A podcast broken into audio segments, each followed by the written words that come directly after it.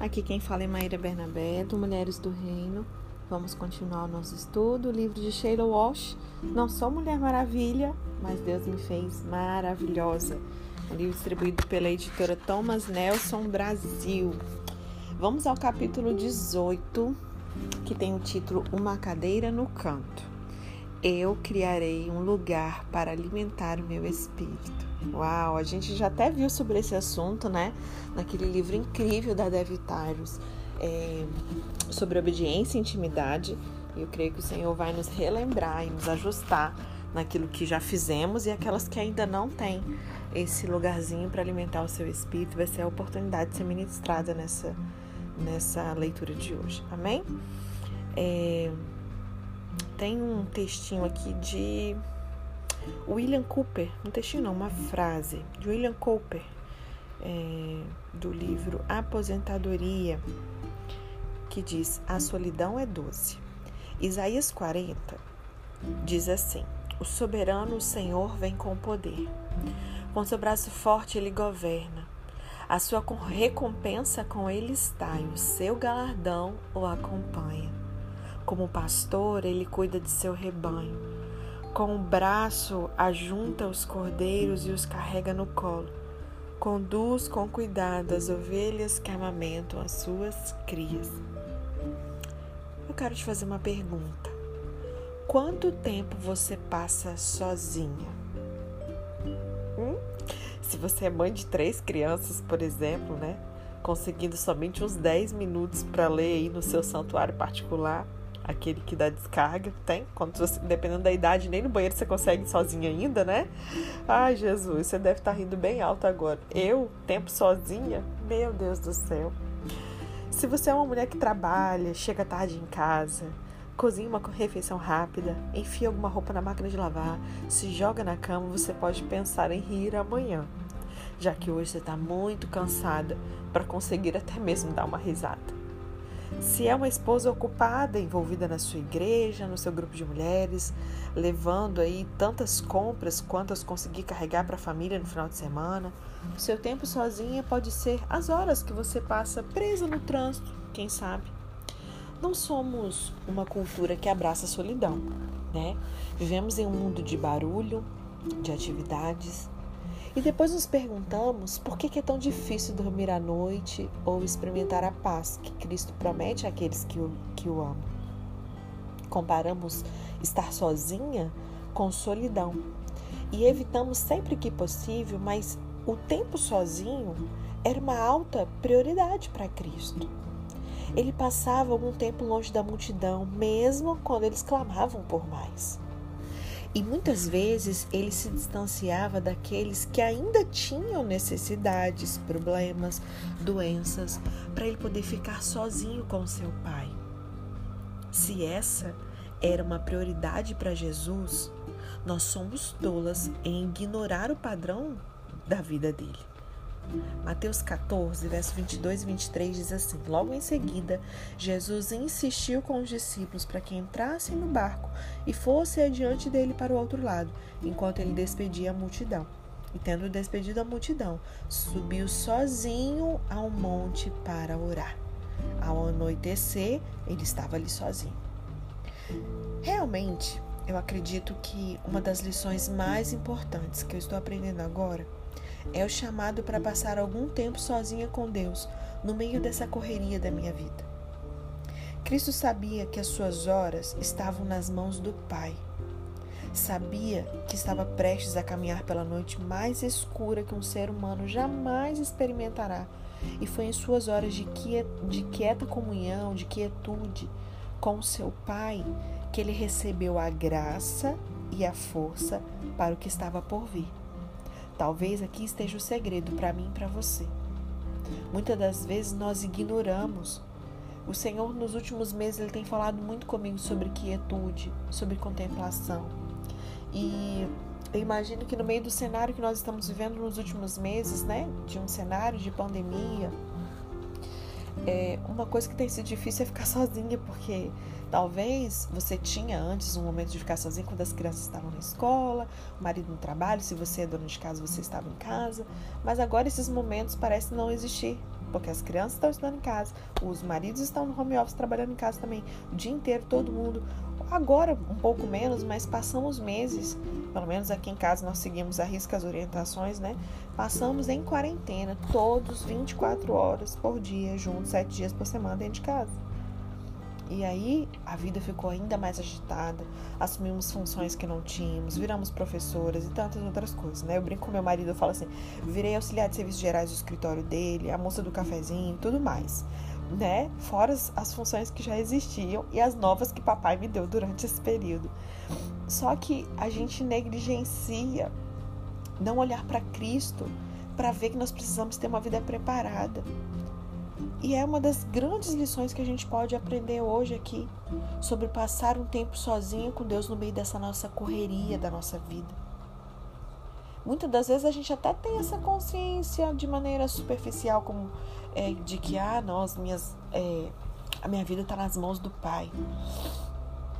E muitas das vezes a gente não percebe que não ter esse tempo a sós com o Pai que é, é, é por isso que a gente não está aguentando o tranco do dia a dia. Não é verdade? Então, foi ali, por exemplo, que Jesus recebeu nessas horas o próprio Cristo. Foi nessas horas de comunhão com seu Pai que ele recebeu a graça e a força para enfrentar o que estava por vir. E aí é isso que tem acontecido muitas vezes com a gente. A gente não passa esse tempo de comunhão com o Pai, né? diariamente no nosso secreto, nos nossos lares, e aí a gente não recebe a graça e a força para enfrentar o que está por vir. Vai pensando nisso aí, recebe no seu espírito, tá bem? Ele criou um lugar em seu armário interno. Jesus criou um lugar em seu armário interno para ele ficar quieto com o seu Pai. Que eu e você possamos fazer a mesma coisa. A partir de hoje tá? Não deixe para amanhã que você pode fazer hoje, não. A Mulher Maravilha, ela não tem tempo de ficar sozinha. Talvez você ainda esteja Mulher Maravilha, né? Vamos lá. Ela tá ocupada demais salvando o mundo. Mas uma mulher maravilhosa, lembram do, do, do livro que nós estamos lendo? Não sou mulher maravilha, mas Deus me fez maravilhosa. A mulher maravilhosa, ela sabe quem ela é por causa do tempo que ela passa sozinha com seu pai. Tá aí talvez uma resposta também do porquê temos tanta crise de identidade, não sabemos quem somos, não sabemos nosso chamado. Não passamos tempo sozinhas com o pai. Vamos continuar. Pense aí na sua vida por um momento. Você está ansiosa por alguma coisa? Ai, Jesus, vou levar uma surra aqui hoje. Ah, meu Pai eterno, você está ansioso por alguma coisa? E não tem como lembrar, né? Nos últimos tempos, é, acho que nas últimas semanas, eu particularmente tenho vira e mexe quando a minha alma fica muito assim, né? Ansiosa com algumas situações, eu me lembro. Não andeis ansiosas por coisa alguma. E eu falo para mim mesma, Maíra, não andeis ansiosa por coisa alguma. Antes Paulo ele nos orienta muito claramente. Olha só, em vez ficar ansiosa, faz o seguinte: que todas as suas súplicas, suas petições sejam conhecidas do Senhor. Leve a Ele com ações de graças. Nada de murmuração. Amém? E aí eu quero que você continue pensando para sua vida. Se está ansiosa por alguma coisa, compartilhei aqui a minha vida com você para poder te edificar e você saber que você não está sozinha nessa. Né? Todo mundo que está aí, ó, nota 10, não. Eu também fico ansiosa e aí preciso colocar minha alma no lugar e alinhar minha vida com o que a palavra diz, né? E aí é outra coisa que a gente tem que pensar, quais são os pensamentos que tipicamente passam pela nossa cabeça enquanto a gente está correndo de uma coisa para outra?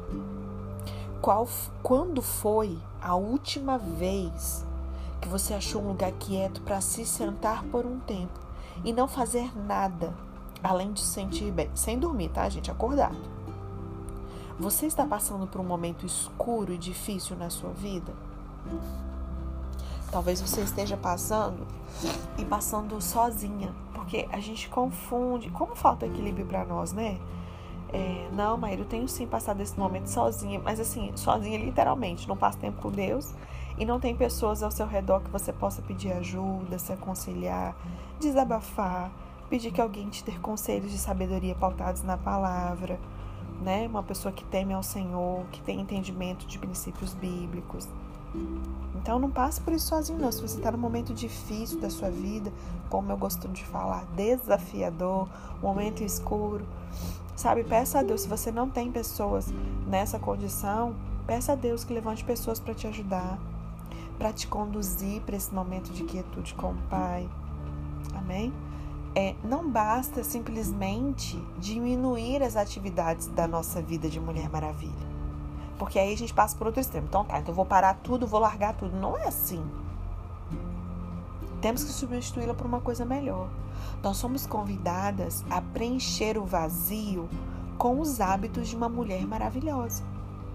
Cristo ele prometeu que nós podemos viver nesse mundo com as suas mudanças e ameaças constantes de dentro para fora, conhecendo a paz perfeita. João 14, 27 diz: Deixo-lhes a paz, a minha paz lhes dou. Não a dou como o mundo a dá. Não se perturbe o seu coração, nem tenham medo. João 16, 33.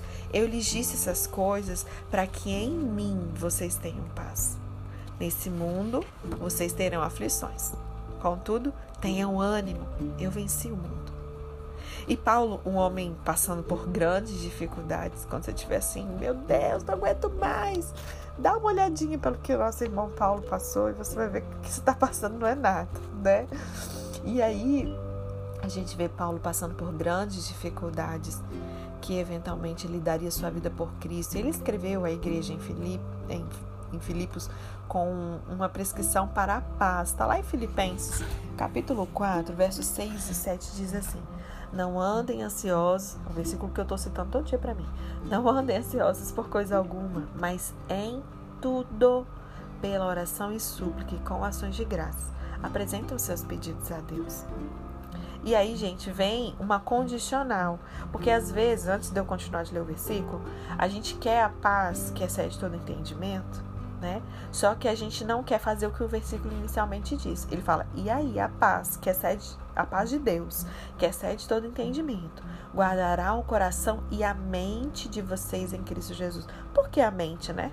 A nossa batalha acontece na mente. Tem um livro da Joyce Meyer que eu sempre recomendo, Campo de Batalha da Mente, maravilhoso. Porque Satanás ele vai guerrear, ficar ali batalhando com você na sua mente. Então, quando você não anda ansioso por coisa alguma, mas em tudo, pela oração e súplica, com ações de graça, você apresenta os seus pedidos a Deus, a paz de Deus, que excede todo entendimento, guardará o seu coração e a mente de você em Cristo Jesus. Receitinha maravilhosa. Fácil, desafiador, mas é possível. Paulo ele escreveu essas palavras profundas sob a inspiração do Espírito Santo.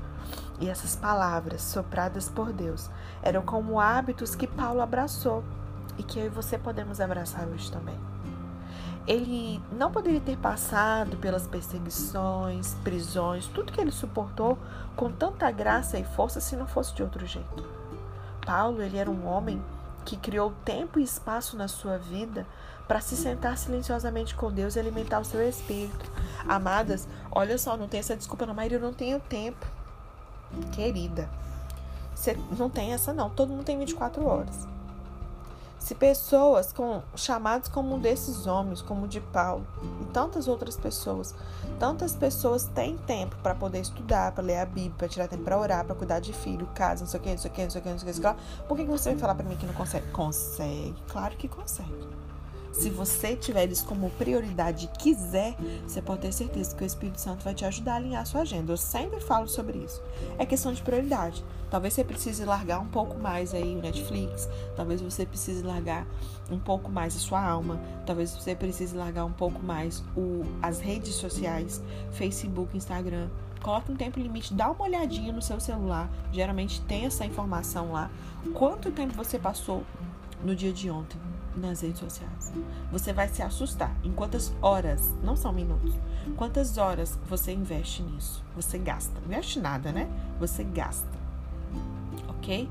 Então, assim, falar para mim que não tem tempo para se sentar silenciosamente com Deus e alimentar o seu espírito não é uma boa resposta para uma mulher maravilhosa.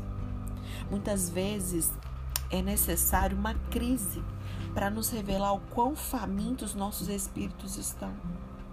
As palavras de Paulo são presente para nós, para que quando nos encontremos em desespero, o nosso espírito não esteja morrendo de fome.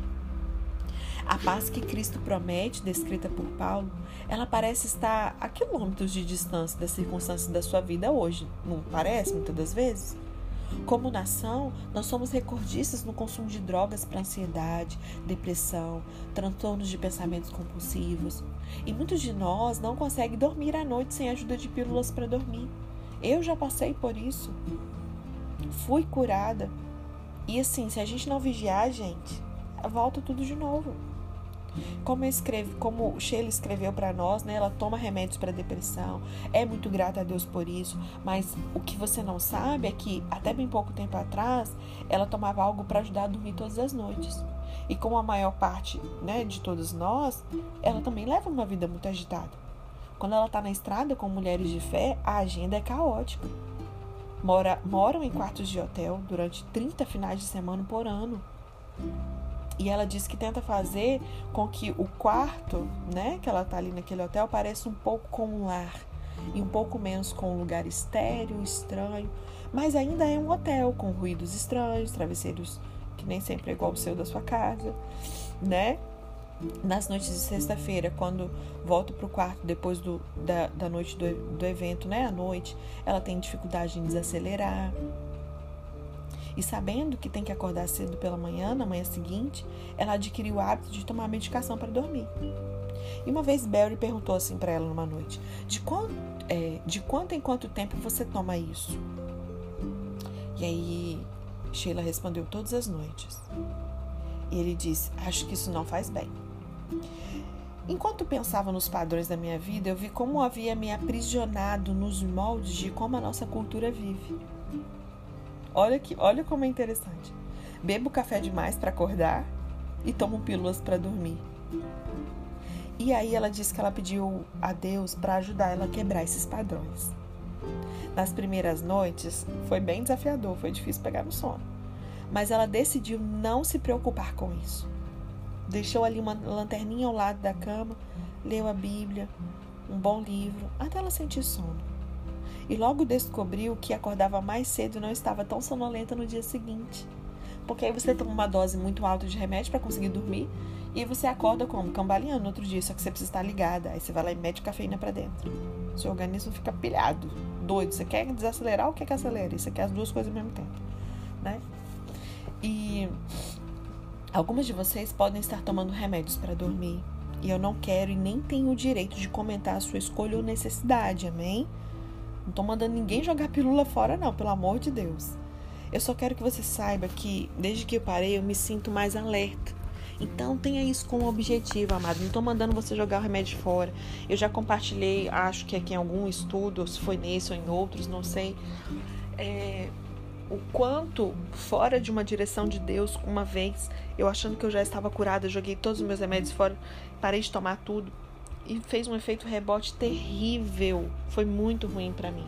Então tudo tem que ser na direção do Senhor, no momento certo. Faz o tratamento correto, sabe? Conversa com o seu médico que passou o remédio para você. Tenha como objetivo é, se livrar disso, porque tem gente que nem quer, sabe? Aquilo ali virou uma uma bengala mesmo. Então assim, a droga ela acaba nos viciando mesmo, né? Então, que você possa pensar sobre isso e orar a respeito. Amém? O nosso mundo ele nos oferece pílulas para dormir, pílulas para acordar, oferece pílulas para aliviar a ansiedade, para levantar o astral. E algumas delas são necessárias para o mundo destrutivo ou destruído em que nós vivemos, mas eu acho que nos tornamos dependentes demais, entende?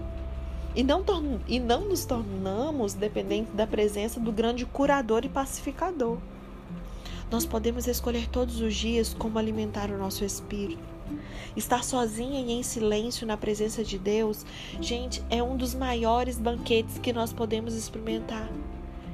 Assim também é o tempo com a palavra do Senhor.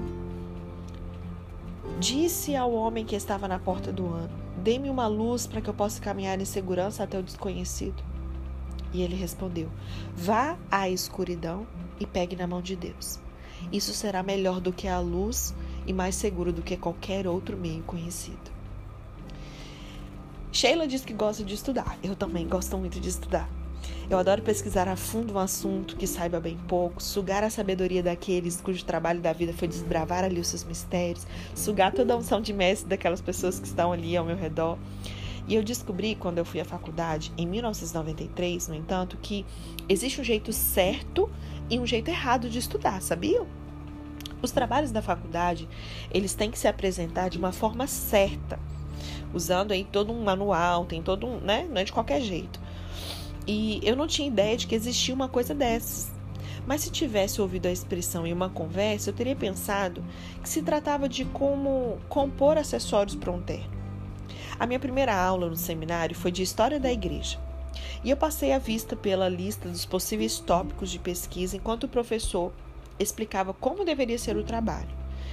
Ele deveria ter 25 páginas, incluir biografia do material de referência, com as notas apropriadas de rodapé no final. E ele terminou dizendo assim: 50% da nota virá do trabalho de pesquisa, que deve ser entregue duas semanas antes do fim do semestre. 50%. E nas noites seguintes eu me sentei à minha mesa em casa e lutei com a tarefa de escrever esse trabalho. Não sabia o que era nota de rodapé no final. Uma nota de rodapé soava para mim como um péssima observação. E uma nota no fim poderia ser o amém, sabe?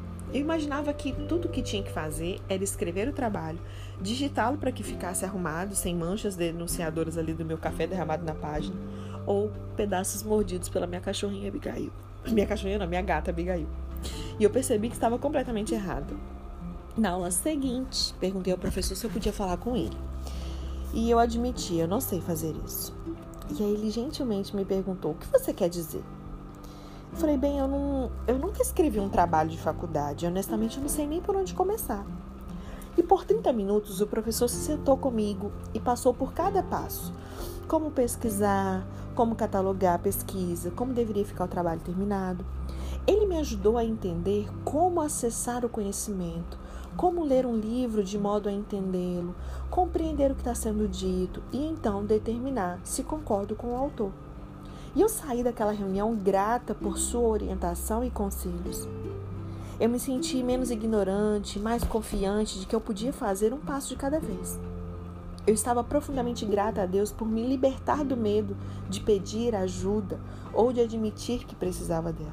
A gente já falou sobre isso aqui, estudamos um capítulo específico sobre permitir, né, receber ajuda. Se você ainda tem dificuldade, que mais uma vez ao Senhor tocar nisso, você tenha a humildade de se libertar desse medo de pedir ajuda de admitir que precisa dessa ajuda. Descobri que o estudo é um amigo fiel se a gente aprender a lidar com ele.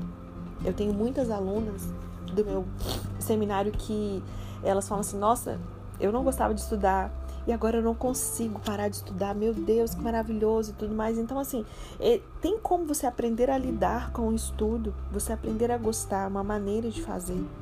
E eu vejo que muita coisa ruim acontece não pelo mal, mas muitas vezes é pela ignorância. Cristo nos diz que se conhecermos a verdade, ela nos libertará. João 8,32.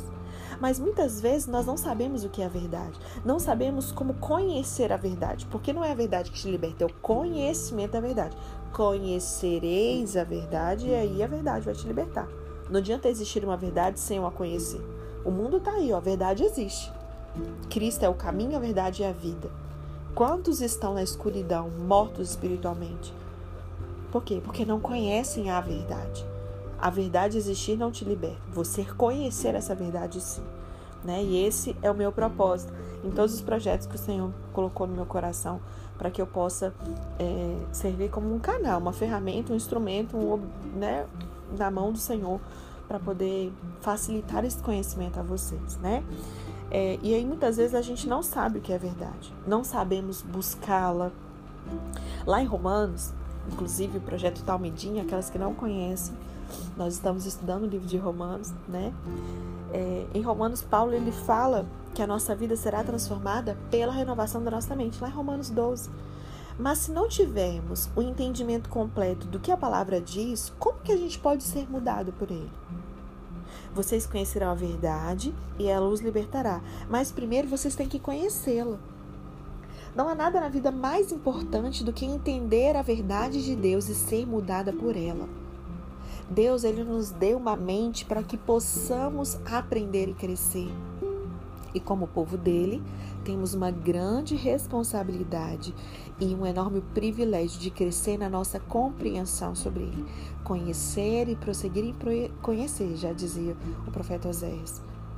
Eu gosto de pegar uma passagem da escritura ou de um bom livro cristão e sublinhar o que me marca ou quais as perguntas que surgem ali enquanto eu leio. E quando eu encontro com as minhas amigas, eu jogo esses pensamentos ali na arena e lutamos para entender bem o que Deus está querendo nos dizer. Quando cavamos fundo, existem tesouros escondidos para serem encontrados, sabia? Tua palavra é como uma espada flamejante, uma flecha afiada e poderosa, uma cunha que fende a rocha. Essa palavra ela pode perfurar o coração em essência. Ó, oh, envia-me por toda a terra para purgar a matéria indigna e limpar os nossos corações para o céu. Cada dia nós escolhemos como alimentaremos ou não o nosso espírito, a nossa alma, a nossa mente. Escolhemos como conseguir o equilíbrio ou não, e a nossa vida ela testemunha o que nós estamos ingerindo.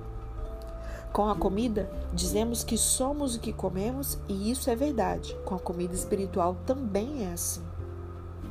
Quando nos banqueteamos com o que vemos no noticiário e com o que chega pelos correios, pelos telefonemas que recebemos, pelos padrões de pensamentos negativos que continuam a acontecer, não deveria ser surpresa que o medo, a ansiedade, a tristeza ficam aparecendo na nossa vida. O nosso Pai, ele tem um cardápio alternativo para o Filho de Deus. É uma grande mesa de refeição saudável da palavra de Deus é, temperada com muitas preces. Amém? Eu vou ler aqui um cardápio divino para vocês para a gente finalizar, tá? No café da manhã, olha só que delícia. Três salmos. Salmo 5, verso 3. De manhã, ouve, Senhor, o meu clamor. De manhã te apresento a minha oração e aguardo com esperança. Salmo 59, 16. Mas eu cantarei louvores à tua força, de manhã eu louvarei a tua fidelidade, pois tu és o meu alto refúgio, abrigo seguro nos tempos difíceis. Salmo 90, verso 14. Satisfaz-nos pela manhã com teu amor leal, e todos os nossos dias cantaremos felizes. Nós clamamos, cantamos louvores e ficamos satisfeitas com o amor de Deus. Aí vem o nosso almoço. Salmo 1, verso 1 e 2. Como é feliz aquele que não segue o conselho dos ímpios.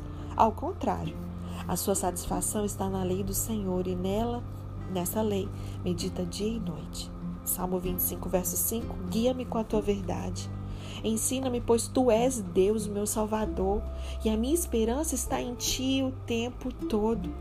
Salmo 71, verso 8. Do teu louvor transborda a minha boca que o tempo todo proclamo o teu esplendor.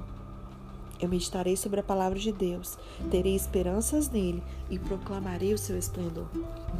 E aí a gente tem o jantar. Salmos 16, verso 7: Bendirei o Senhor que me aconselha. Na escura noite meu coração me ensina.